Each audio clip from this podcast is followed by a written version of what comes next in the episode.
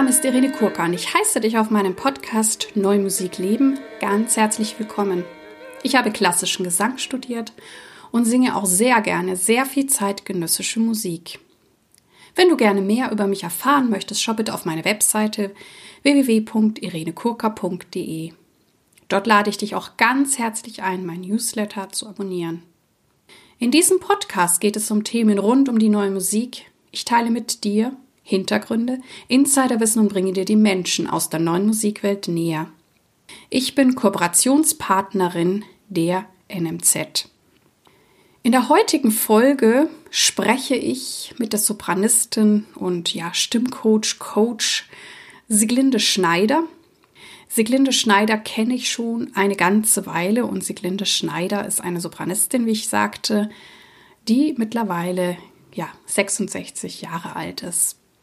Und da ich sie schon eine Weile kenne und auch immer wieder habe singen hören, war ich auch immer sehr, sehr begeistert, dass Siglindes Stimme immer besser wird, immer schöner wird und vielleicht sogar, obwohl die Stimme größer und auch dramatischer geworden ist. Und trotzdem klingt ihre Stimme sehr, sehr, sehr, sehr jung. Und ich habe auch das Glück, weil wir uns gut kennen, dass sie mir auch hin und wieder zu meinen Arbeiten, sowohl hier im Podcast als auch wenn sie zu Konzerten von mir gekommen ist, mir dann auch immer sehr konstruktives und ehrliches Feedback gegeben hat. Das weiß ich sehr, sehr zu schätzen. Genau, und weil ich eben begeistert bin, dass sie auch ja mit 66 Jahren so wundervoll singen kann und ich mir das auf jeden Fall für mich wünsche, dass ich auch noch im hohen Alter gut singen kann und ich glaube, dass das möglich ist, weil wir werden alle immer älter wir sind gesünder in der Regel und ähm, ich denke auch, dass wir Dinge bewusster machen. Und es gibt ja auch jetzt immer mehr Sänger und Sängerinnen, ja, die einfach auch in einem höheren Alter, was auch immer das dann ist, noch sehr, sehr gut singen. Ich glaube, das war vor ein paar Jahrzehnten noch anders. Und weil ich natürlich gerne wissen möchte und das auch mit euch teilen möchte, wie Siglinde das macht oder gemacht hat, wie man da hinkommt, weil auch wenn ich glaube, dass das möglich ist, halte ich es nicht für selbstverständlich.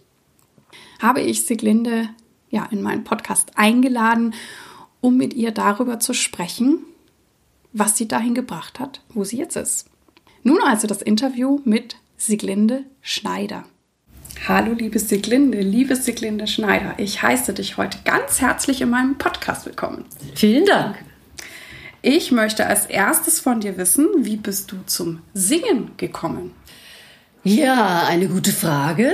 Ich glaube, ich bin damit schon geboren worden. Ich bin in einem Elternhaus groß geworden, wo wir immer gesungen haben. Ja, es gab noch nicht Fernsehen, als ich klein war. Und ja, wir haben immer abends gesungen, jeden Abend manchmal tagsüber und wenn wir in Ferien fuhren, dann mit dem Auto später, dann immer, es gab kein Radio, hat man, wir haben wir gesungen, bis wir da waren, Kanons und jeder mal eine Strophe alleine und ja, meine Eltern und auch mein Bruder. Wir haben also immer freudestrahlend gesungen. Ich kannte es nie anders. Und wie bist du dann dazu gekommen, dass mhm. du gesagt hast, ich möchte das professionell machen? Du hast ja dann auch Gesang und Musik studiert und ja. bist Sängerin geworden. Ich glaube, es ging los mit der Singschule in Aachen, die für mich ein ganz wichtiger Schritt war. Ich habe es geliebt, da freitags hinzugehen und diese Singklassen durchzumachen und Dur- und Mollmännchen zu lernen und äh, alles, was damit verbunden war. Und ich habe dann auch teilweise bei Konzerten Solo gesungen und war da sehr stolz als Kind, als Mädchen. Und ich durfte beim Vorsingen die erste Singklasse überspringen. Ich war sechs Jahre alt und durfte direkt in die zweite. Da war ich auch mächtig stolz und äh, es war so, dass Singen für mich immer ein Befreien war und ich das Gefühl hatte, ich kann mich damit wunderbar ausdrücken und äh, habe auch immer einen schönen Kontakt mit Menschen gehabt. Und äh, das war dann auch später in Chören, dann war ich im Kirchenchor und die Pubertät habe ich jeden Abend in einem Chor durchgesungen, sozusagen. Später habe ich die Bühneneignungsprüfung gemacht und habe erstmal heimlich Gesangsunterricht genommen. Dann habe ich natürlich meinen Vater überzeugt äh, und meine Mutter auch, aber mein Vater ist mitgegangen, weil ich brauchte ja einen Geldgeber dann für den Unterricht. Und dann habe ich mit 17 die Bühneneignungsprüfung bestanden und wollte so gerne Sängerin werden. Naja, mit 18 war ich halt noch nicht volljährig und dann durfte ich nicht. Hm. Und dann habe ich Abitur gemacht und äh, hatte einen Platz für Sozialarbeit und äh, habe dann noch in letzter Minute die Kurve gekratzt, weil ich dann gehört habe, dass es eben Rhythmik gab, eine soziale Komponente mit einem Musikstudium gekoppelt. Das haben meine Eltern dann auch unterstützt und mich unterrichten lassen als Vorbereitung dafür. Das habe ich geschafft und dann habe ich Rhythmik an der Musikhochschule studiert mit Nebenfach Gesang. Aber also in mir drin war immer das Singen. Und ich war dann in PMK, in einem halb professionellen Chor. Und wir haben zweimal in der Woche abends immer drei Stunden geprobt und viele Konzerte gehabt, Tourneen, Rundfunkaufnahmen und äh, ja, Singen ist nach wie vor eben immer das Wichtige für mich gewesen. Und dann der Ausdruck eben, der bewegungsmäßige Ausdruck auch der Kunst äh, über Rhythmik. Ich war bei Alice Erdmann und ich habe bei der Margret Kobeck damals Nebenfachgesang gehabt. Ja, Flöte hatte ich dann auch angefangen und später, als ich dann Gesang studierte, wollte ich auch gleichzeitig Flöte studieren und da hat man mir dann in Freiburg gesagt, ich müsste mich entscheiden, weil der Ansatz ein anderer wäre. Und ich wollte eigentlich nur noch singen. Mhm. Also du hast den Weg zum Singen gefunden, auch so ja. ein bisschen mit interessanten ja, Zusatzfächern, sage ich mal. Ähm, ich habe dich ja heute auch eingeladen, weil du bereits 66 Jahre alt bist. Ja. Und ich dich ja schon eine ganze Weile kenne, ich glaube über ein Jahrzehnt und du für mich eine Sängerin bist, wenn ich dich auch höre, dass deine Stimme auch jetzt, ich, ich kenne aktuelle Aufnahmen von dir und deine Stimme klingt eben jugendlich, frisch, super und du bist auch ein, ein, eine dynamische Frau und das finde ich eben absolut großartig. Deswegen vielleicht magst du uns auch noch ein paar Stationen deines Lebens benennen, weil du ja doch ähm, auf ein paar Stationen zurückblicken kannst. Ja, die Stationen meines Lebens sind äh, schon sehr geprägt von dann auch Auslandsaufenthalten und ich habe dann Rhythmik mit Schwerpunkt Sonderpädagogik in Wien weiter studiert, hatte dort Ausdruckstanz eben bei der Kladek und äh, habe immer noch Gesang weiter studiert und hatte aber irgendwie noch nicht es war noch nicht die Entscheidung für Hauptfach gefallen. Ich habe eine Jugend- und nennt sich das Volksbildner Ausbildung in Österreich gemacht. Das war so Gesang und Flöte eben für breites Spektrum, Jugendmusikschulen, äh, Instrumentalgruppen und mit Dirigieren und allem. Aber das hat mir natürlich eine große Vielfalt ermöglicht. Und ähm, ja, und dann habe ich angefangen, Gesang, eben Musikpädagogik, Gesang zu studieren in Wien nach meinem Abschluss in Rhythmik und dann habe ich das weitergemacht und dann war für mich eben die Frage, ich bin nicht ganz Musikerin, ich bin nicht ganz Tänzerin, ich bin von allem etwas. Und ich war auch nicht voll Therapeutin, sondern ich habe natürlich ich habe mit Behinderten gearbeitet. Aber es stand an entweder Volltherapeutin oder Vollmusikerin, Vollsängerin und mir hat Gott sei Dank ein halber Punkt gefehlt für die therapeutische Ausbildung für Heilpädagogik. Und ich wollte eigentlich nur noch singen. Mhm. Und das hat sofort geklappt. Und dann bin ich von Wien nach Freiburg. Also meine Stationen waren Aachen, Köln, Wien, Freiburg und dort habe ich dann Gesang studiert, Hauptfach. Und äh, ja, war selig damit und äh, theoretisch hatte ich ja schon viel gemacht, eben Natürlich. über das Musikstudium. Und ähm, dann habe ich das alles so doppelgleisig fahren lassen und äh, ja, bin dann von Freiburg wieder nach Köln, weil ich gemerkt habe, Freiburg war wunderbar zum auch jeden Monat einen Auftritt zu haben und einen Liederabend oder ein Konzert. Aber es gibt eben nicht zwei Weihnachtsoratorien oder vier, sondern es gab immer eins und eine Passion oder ein Liederabend da und ein Konzert und das bedeutete für mich, dass eigentlich äh, ich ein Ballungsgebiet brauchte. Und da war natürlich Nordrhein-Westfalen, so meine erweiterte Heimat, irgendwie widerspruchreif. Mhm.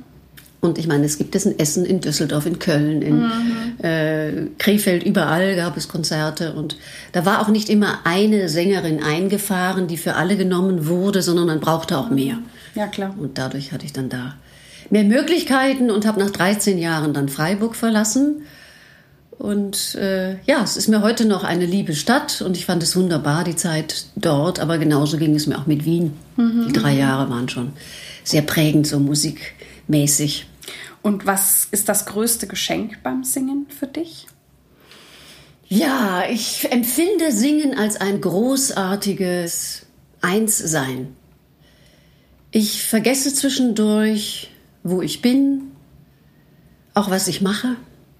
Und das sind so die glücklichen Momente, wo ich eigentlich gar nicht merke, dass ich so im Singen und in der Musik bin, dass es äh, sich so Grenzen auch auflösen und dann kann ich auch gar nicht sagen, wie es war. Und ich hatte schon Auftritte, wo ich dachte, boah, das war echt toll, ich habe mich super gefühlt. Und dann sagte eine Freundin, Herr Malinde, das war es wohl heute nicht, ne? Habe ich gedacht, was sagt die denn? Ich verstehe nichts. Und ich gehe teilweise, vergehe vor Nervosität und denke, boah, ach, und das hohe C hatte ich auch nicht. Und die Leute kommen, das war ja die Bombe. Und ich war völlig verunsichert. Also meine persönliche Empfindung hat mich oft von der Realität eigentlich weggebracht. Mhm. Ich fühlte mich nicht gut und war großartig und höre es hinterher ab und merke, huh, was sind Schleim auf der Stimme, das hat ja gar keiner gehört, also habe ich selber nicht mehr gehört. Aber mein Gefühl war, oh, jetzt äh, kommen Töne nicht. Und das war überhaupt nicht der Fall. Also ist es doch ein großes Geschenk, wenn man sich reingeben kann. Und das ist mir mal gelungen und mal auch nicht gelungen.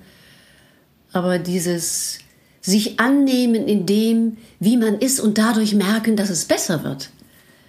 Das ist was ganz Wunderbares im Eigenerleben und auch im Weitergeben und ja, und heute auch neue Dinge erfahren. Ich mit 66, ne, wie heißt das mit 66 Jahren? Da fängt das Leben an bei Udo Jürgens, ja, aber dieses äh, Route 66 in Amerika, das ist irgendwie alles etwas mit Abenteuer eigentlich noch verbunden. Und diese Abenteuerlust, die habe ich immer wieder.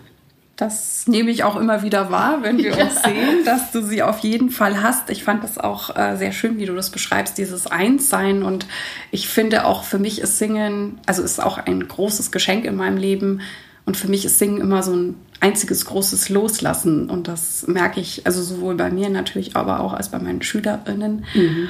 Und ich finde, es erfordert auch Mut zu singen, weil man eben loslässt oder sich was traut, was, was Neues oder sich auf neue Abläufe einlässt. Und wie ist dann so der Bezug von dem, was das Singen dir schenkt, zu deinem Leben?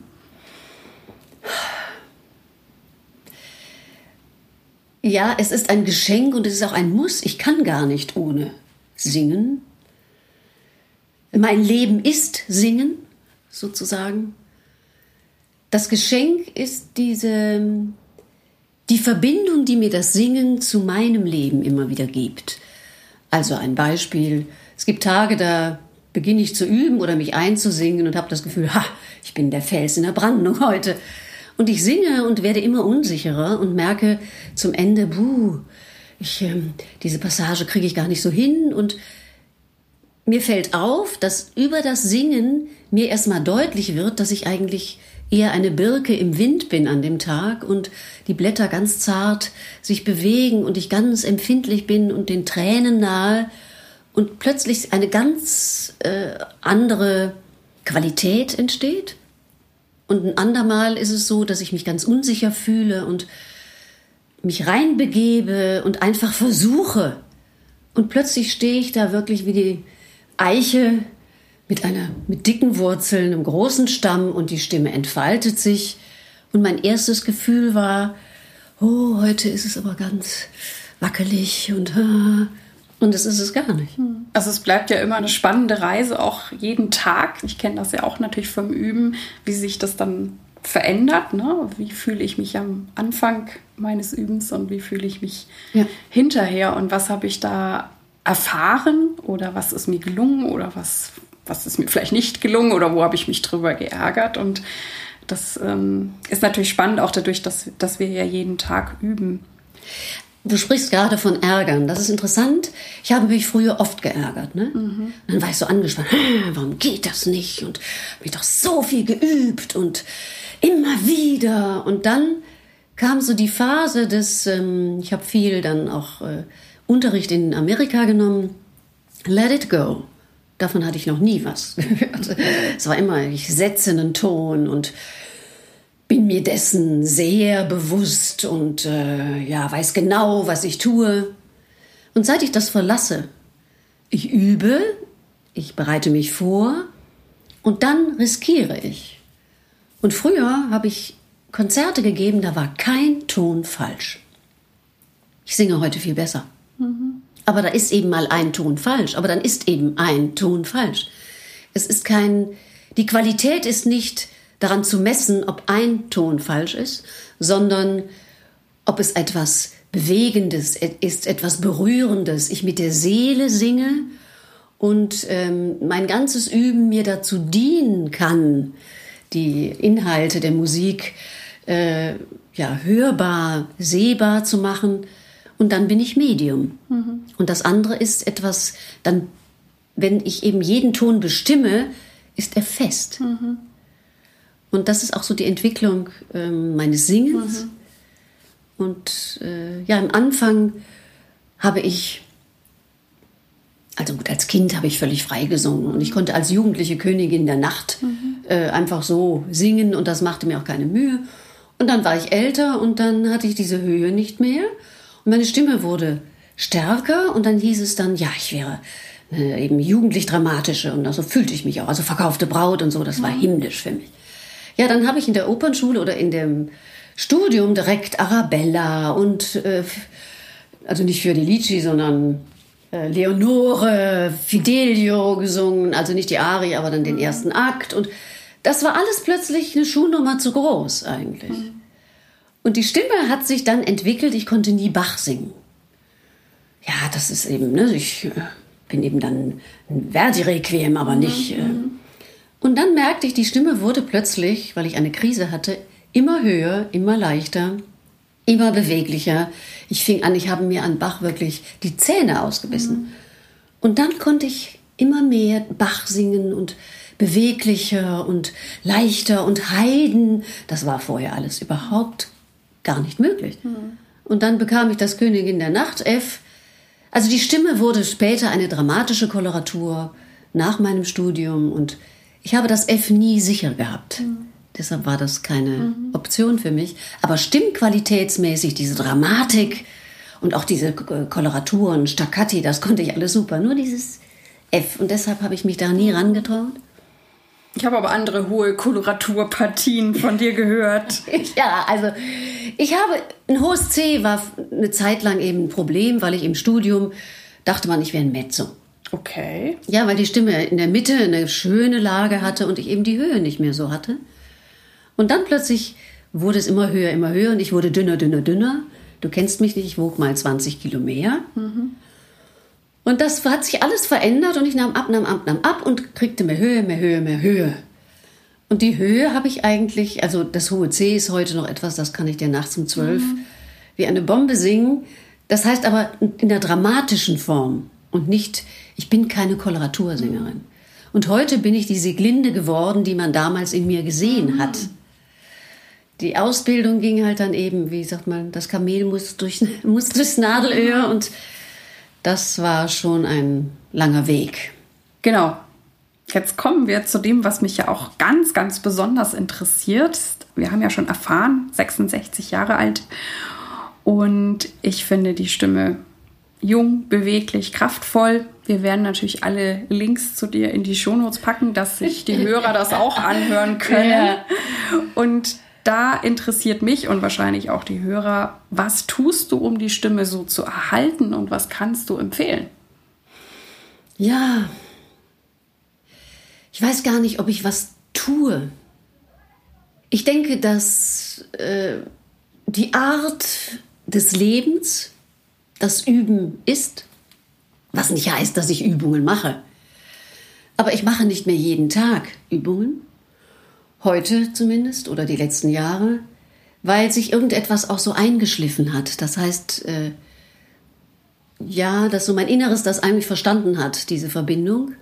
Natürlich müssen die Muskeln trainiert werden. Also wenn ich vier Wochen gar nichts mache, dann singe ich 20 Minuten, ah, wunderbar. Und dann sagen die Muskeln, hallo, stopp, du musst mich wieder trainieren.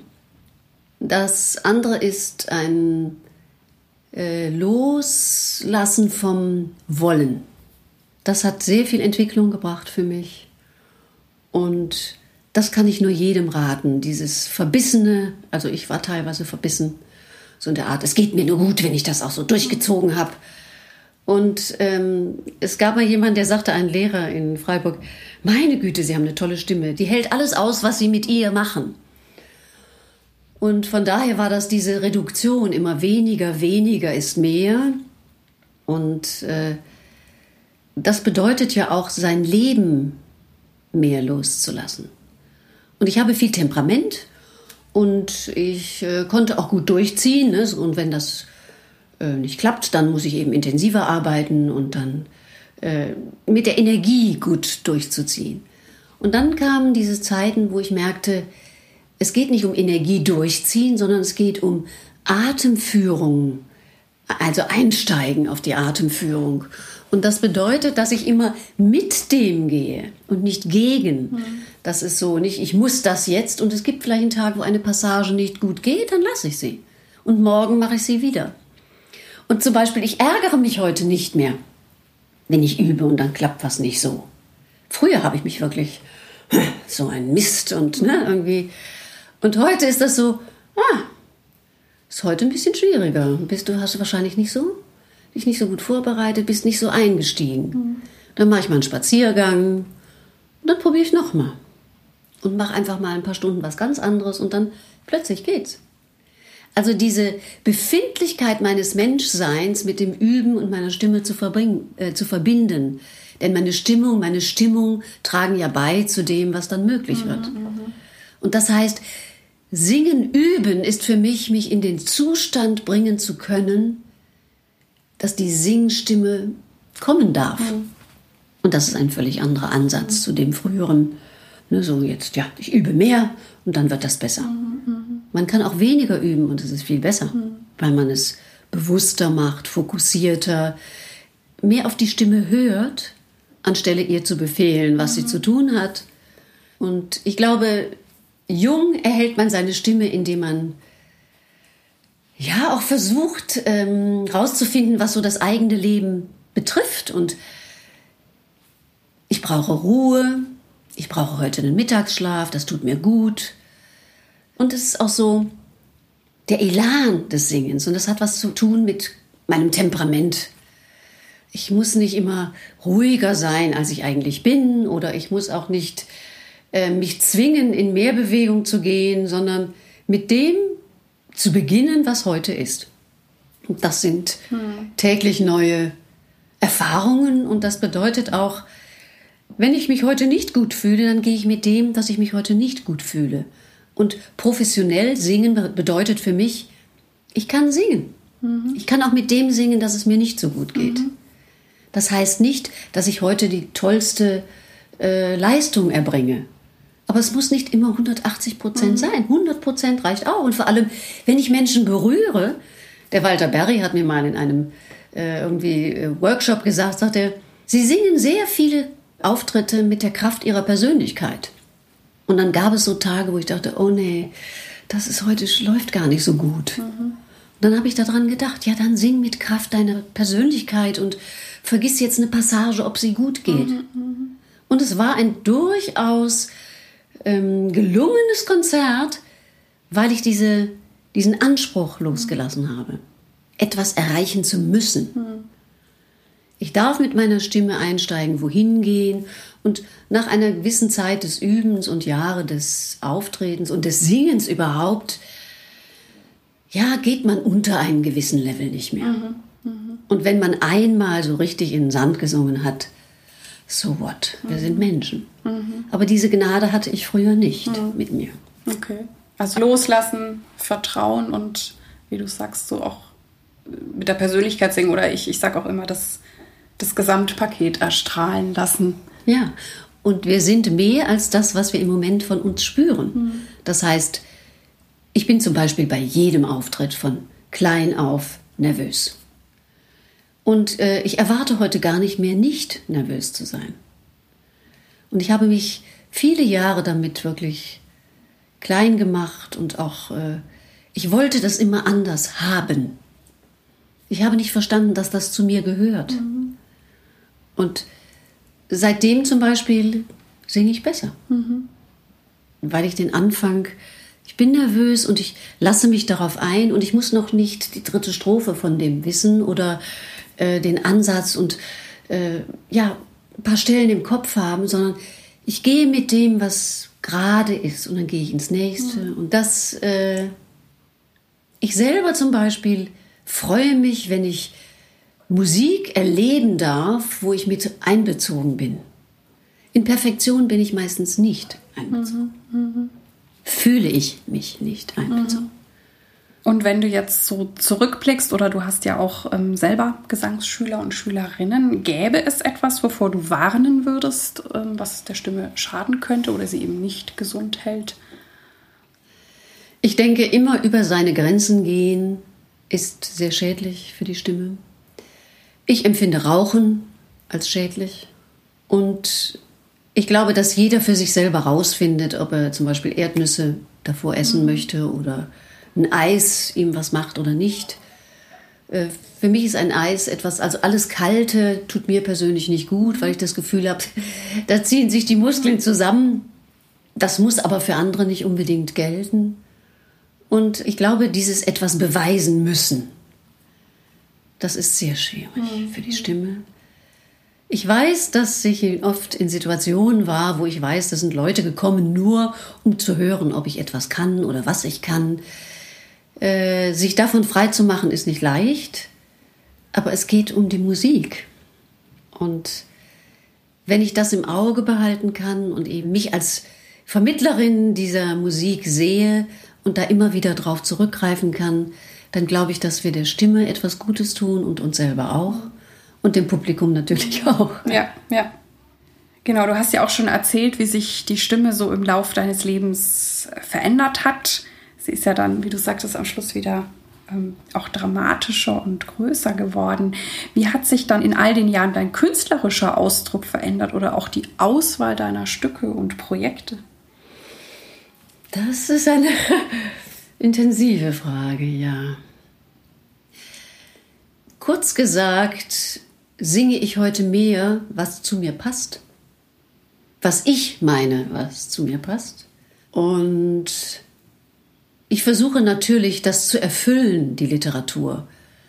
Ich kann ein Weihnachtsoratorium singen, aber ich würde es nicht mehr singen, weil diese schlanke, instrumental geführte Stimme ähm, können andere besser, weil meine Stimme ist eben für ein Brahms Requiem und ist eben für ein Dvorak Requiem und für ganz andere Sachen.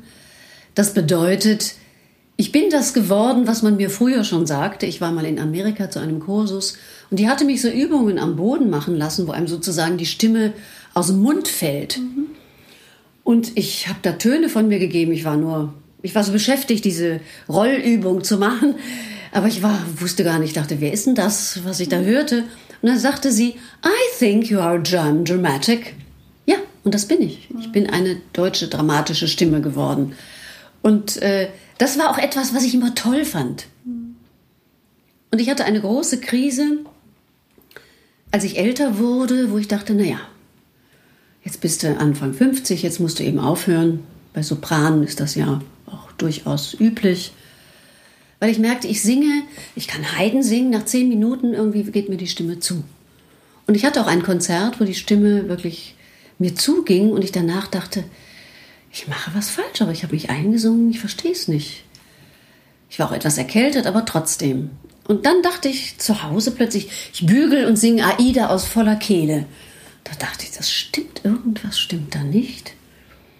Und dann bin ich nochmal zu einer Lehrerin gegangen, wo ich wusste, dass einige hingegangen sind, deren Stimme sich verändert hatte. Mhm. Und dann merkte ich eben, dass äh, meine Stimme eben viel größer geworden war und von daher dieses ganze Repertoire überhaupt nicht mehr ging. Das bedeutete natürlich, ich hatte weniger Auftritte, weil, äh, was weiß ich, eine Mozart-Messe oder ein Bach oder ein Weihnachtsoratorium, das wurde alles viel mehr gemacht als jetzt zum Beispiel diese großen orchestralen Werke, ein Verdi-Requiem oder eine Malersymphonie und so. Da, äh, sag mal, die Finanzen stehen den meisten nicht zur Verfügung auch für diese großen Werke. Und trotzdem wusste ich, dass ich das andere nicht mehr machen kann und sollte. Und das war ein großer Umschwung und gleichzeitig hat das meine Stimme wieder verjüngt, weil ich gemerkt habe, ja, ich kann noch mal richtig mit Oper beginnen und ja, das habe ich dann auch gemacht und da kam dann eben die Marktsituation äh, ins Spiel. Sie sind so und so alt, sie haben das nicht jahrelang gemacht und Fachwechsel ist eben nicht mehr angesagt und dann sagte jemand, es ist gar nicht ein Agent, es geht gar nicht um ihr Singen, sondern es geht darum, dass sie die Karriereleiter, wie man sie geht, nicht erfüllt haben. Mhm. Und da habe ich gedacht, ich war immer der Meinung, du musst besser werden. Und wenn man etwas singen kann, mhm. dann kann man es auch äh, singen und darf. Und das hat sich eben nicht mhm. bewahrheitet. Das sind eben andere, das hat nichts mit der Fähigkeit zu tun und es hat auch nichts damit zu tun, dass das stimmt für mich sondern es hat damit zu tun, dass unser System eben bezüglich Theater und Konzerten eben völlig anders entwickelt hat. Bin trotzdem gespannt, wie es sich so weiterentwickeln wird, weil ich glaube, ähm, dass, dass also wir werden ja auch alle an sich älter mhm. und ich glaube, wir werden auch alle länger singen. Und wie gesagt, du bist für mich ein Beispiel. Ich meine, Edith Groberova hat recht lang gesungen. Ja. Ähm, und ich habe ja vor, war das 2015 oder 16 habe ich äh, Meredith Monk in der Kölner Philharmonie mit 70 gehört. Es war ja. fantastisch. Es war jung, es war schön, es war echt. Ähm, also es hat mich total beeindruckt, wo ich damals schon beschlossen habe, mit 70 stehe ich auch in der ja. Kölner Philharmonie. Also ich glaube, dass da, oder ich hoffe, dass da auch ein, ein Umdenken stattfinden wird. Ähm, und man, man kann ja da auch, also spannende Produktionen machen. Ich habe gehört, zum Beispiel, das war glaube ich in Essen, dass man Don Giovanni äh, eben mit Ensemble gemacht hat und hat dann Masetto und ähm, Zerlina mit alten, renommierten Sängern besetzt, die das toll singen konnten, aber natürlich altersmäßig dem völlig, äh, das ist so wie wenn die Königin der Nacht als Mutter ist äh, 18 und Pamina ist 65. Mhm. Aber das war so toll als Konzept und ich habe dann gedacht, also wenn ich viel Geld zur Verfügung hätte, ich würde ein Opernhaus aufmachen, wo nur Leute über 65, die toll singen können, singen dürfen. Mhm. Also dass das genau sich reziprok verändert. Und dann wäre das natürlich so, dass die Proben nicht sind sechs Stunden, sieben Stunden, sondern mit einer Pause dazwischen. Mhm. Und dann sind da drei Stunden und dann ist Pause. Und dass jeder eben auch in seiner Kraft sein kann und nicht immer unter Stress und ja, Druck ja, und noch schnell und ja, dann ist eben eine Woche mehr wird geprobt, mhm. äh, einfach damit mehr Ruhe in das Ganze kommt. Also das stelle ich mir toll vor. Super.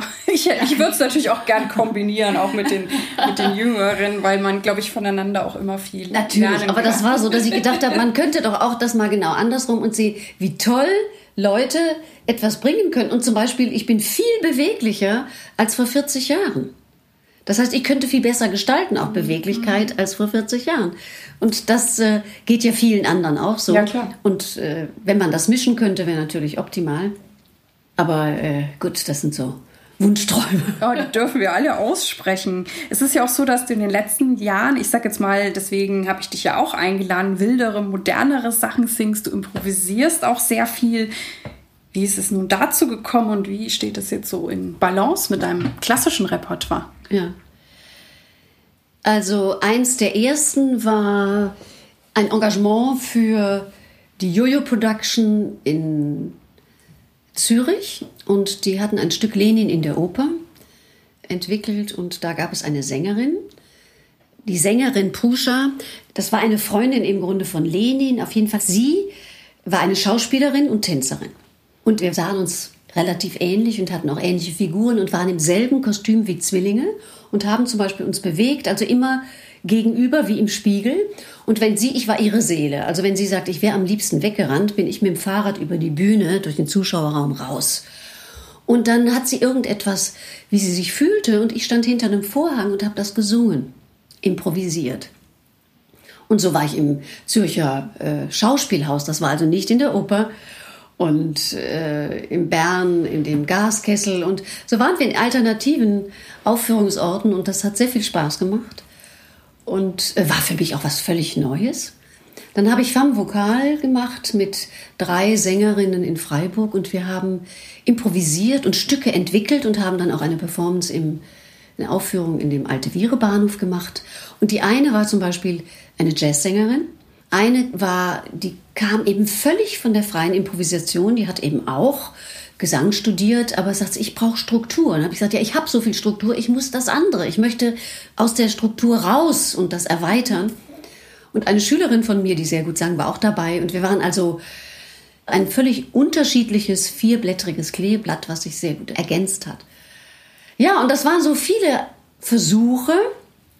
Dann habe ich ja Collagen auch gemacht und habe dann mal selber gesungen zu einem Collagenausstellung meiner Bilder und habe ich gedacht, ich möchte gerne im Grunde verschiedene Kunst zusammenbringen. Dann habe ich Rezitationen gemacht und dann sagte irgendwann jemand, mein Gott, wer sind Sie eigentlich? Sind Sie nun Sängerin oder sind Sie äh, Sprecherin? Was sind Sie denn? Da habe ich gesagt, das ist eigentlich Ihr Problem, wenn Sie mich festlegen mhm. müssen.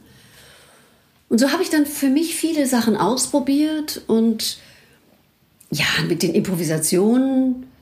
Also es kam eigentlich so, auch in der GEDOC, äh, waren viele Gespräche dann mit den anderen Sparten. Das hat mich immer auch interessiert, dass ich dachte, ich möchte das jetzt auch, möchte da mitmachen. Und zwar möchte ich nicht als die Konzertsängerin und Opernstimme da mitmachen, sondern einfach, ich möchte was ganz anderes. Und das habe ich dann auch gemacht.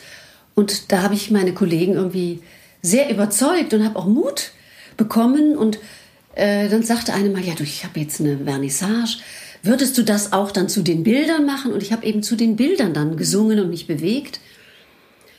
Und davor äh, hatte ich einen OP, der ja sehr an Grenze ging und wo eben ja zur Debatte stand, ob ich überhaupt noch singen könnte danach. Oder ob ich das auch überlebe in dieser Form. Und dann, puh, war ich ja, es, also ich habe mich so vorbereitet, dass ich dachte, das kann nicht sein. Die Stimme wird, wird da sein. Und ich weiß, dass ich direkt hinterher in diesem Aufwachraum so, hm, hm, hm, so probiert habe, um irgendetwas zu gucken, ob die Stimmbänder äh, betroffen waren. Und das waren sie nicht. Und äh, in dem ganzen Rekonvaleszenzprozess habe ich wirklich für mich erfahren, du hast nichts mehr zu verlieren. Auf was wartest du eigentlich noch? Und dann habe ich äh, diese Performance gemacht und dann die anderen Sachen auch. Und das war bei diesem Festival dann äh, im Bonn im Frauenmuseum, habe ich eben meine Bewegung, was ich ja früher alles schon studiert habe und ich weiß, dass ich bei Seminaren immer so ein Feedback bekam, nur ich war ja nicht Tänzerin. Ach, deiner Bewegung könnte ich lange zugucken. Und plötzlich kamen mir die ganzen Erinnerungen und ich dachte, mach es doch. Und ich habe gemerkt, ich brauchte mich nicht viel vorbereiten. Ich habe es mir vorgestellt und mit meiner Stimme gestaltet und die Bewegung war immer professionell. Ich habe die Videos angeguckt und es hat mir so viel Vertrauen gegeben, mhm. dieses, du hast es in der Fähigkeit, du musst das jetzt nicht mehr üben, das hast du ja jahrelang früher gemacht, im Studium von morgens bis abends. Rhythmus in den Füßen, Klatschen vom Metrum, darüber improvisieren im Singen, dann mit den Füßen den Rhythmus improvisieren. Also und da kam das plötzlich alles zusammen. Das ist toll, wenn das alles zusammenkommt. Großartig. Und ich weiß ja, dass du eine ganz großartige und wunderbare CD veröffentlicht hast. Ich glaube im letzten ja. Jahr, die heißt Sie wie Sieglinde oder Sie wie Ja. Genau. Und ich finde die CD ja auch ziemlich cool, weil die ja so, ich sag jetzt ein bisschen Crossover ist oder ich weiß nicht, wie du die äh, musikalische Richtung beschreiben möchtest. Was ist das für eine CD? Und ich hoffe natürlich, dass vielleicht auch ein paar Leute die anhören wollen. Ich glaube, ein paar Tracks gibt es auch auf YouTube oder man kann die CD dann bei dir Kannst bestellen. du auch, ja. Und du kannst auch reinhören im, äh, in meiner Homepage. Mhm. Da sind ein paar Ansätze drin. Ja, das hat eine ganz äh, verrückte Geschichte. Und zwar, ich war bei Freunden und da war der Enkel auch und der kam dann und zeigte mir was, was er aufgenommen hat mit der Gitarre. Und sein Onkel ist Tontechniker und, und dann sagt er, guck mal hier. Der Onkel macht also sehr viel mit Rappern mhm. und er spielte mir das vor und ich aß, habe so gerade einen Salat äh, geschluckt und gekaut und dann sagte ich, boah, da kann man auch zu improvisieren mit dem Singen. Und dann, und der Rap ist toll und so. Und dann sagt er, ja, mach mal. Und dann habe ich gesagt, mm, nee. Und ich kaute weiter. Und plötzlich so alle, ja, dann mach doch mal. Und dann habe ich gesagt, Moment, dann, ja gut, okay, dann habe ich den gerade den Salat runtergeschluckt, noch Krümmel im Zellen und mhm. habe dazu dann was gesungen. Und dann merkte ich, dass das irgendwie gut kam und dann kommt der Junge zu mir und sagt, du, ähm, könntest du das für mich morgen im Studio machen?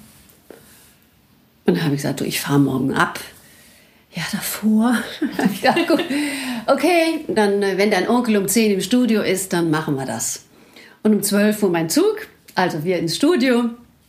Dann habe ich dazu gesungen. Dann hat der Onkel das dann dazu gemischt und so. Und äh, auf jeden Fall bekam ich dann hinterher ein, äh, eine, wie sagt man, eine Mail. Und da stand dann drin, äh, Young Artist oder das Feature The Glinde Schneider. Das war total nett. Und dann habe ich mir das angehört und habe gedacht, boah, ist echt der Hammer. Das macht ja Spaß. Und vor allem, was da rauskommt, ne, hätte ich nie gedacht. Und dann habe ich gedacht, so, und jetzt miete ich das Studio mit dem Onkel und frage ihn, ob er mit mir drei Tage was probiert. Und dann sagt er, du musst mir mal ein paar Akkorde schicken oder irgendwas. Das habe ich dann gemacht und dann haben wir drei Tage Aufnahme gemacht. Und ich habe gesagt, wenn das gut wird, machen wir eine CD und wenn nicht, will ich es zumindest mal probiert haben. Und das ist die CD. Wow. Ich finde sie ziemlich cool. Ich kann nur empfehlen, da mal reinzuhören sehr auch außergewöhnlich. Ja, ich bin auf jeden Fall schon sehr, sehr dankbar für dieses großartige Gespräch heute mit dem Schwerpunkt Stimme und was es eben heißt, auch ja, wenn die Stimme einen so, so lange begleitet wie dich. Und ich möchte gern als letztes noch von dir wissen, meine letzte Frage, was rätst du jungen Sängerinnen für ihren Umgang mit der Stimme oder auch im Allgemeinen? Mhm. Ich glaube, es ist ganz wichtig, dass wir uns als Sänger Zeit geben. Für mich ist das eine Frage von Jahren, das gelernt zu haben. Und da kann ich jeden ermuntern, so wie man über Dinge einmal sie überschläft, auch der Stimme immer mehr Pausen zu geben, als man das vorher eingeplant hat. Und ich würde auch jedem jungen Sänger raten, sich zwei, drei Vertraute zu suchen, die was von Stimme verstehen, die ehrlich ein Feedback geben und nicht aus irgendeinem situationsbedingten Opportunismus vielleicht heraus. Ich will jetzt nicht sagen, dass das, äh, äh, das machen ja auch nicht alle Menschen, aber ein paar, wo, auf die man sich genau verlassen kann. So wie eine Freundin, die mir sagt, na Linde, das war es wohl heute nicht. Und die andersrum auch sagen, boah, da, das ist ja ganz toll gewesen. ich habe gedacht, das, also dieses, dass man sicherer wird in der Wahrnehmung, weil die Eigenwahrnehmung kommt ja von innen. Mhm. Und ich höre mich von innen und das kann ich auch, wenn ich höre auf dem Kopf, also Kopfhörer aufhabe und soll was einsingen, das ist für mich sehr ungewohnt mhm. und äh, mag ich eigentlich auch nicht, aber es ist ja wichtig in dem Moment, weil ansonsten äh, äh, kommt die Musik mit äh, drauf und es soll ja nur die Stimme dazu sein. Und ich glaube, dieses liebevolle Dranbleiben, seine Stimme zu mögen, wenn man sich mal überlegt, was diese klitzekleinen Muskelchen für uns Jahrzehnte leisten und welche unglaublichen Fähigkeiten sie uns ermöglichen beim Singen.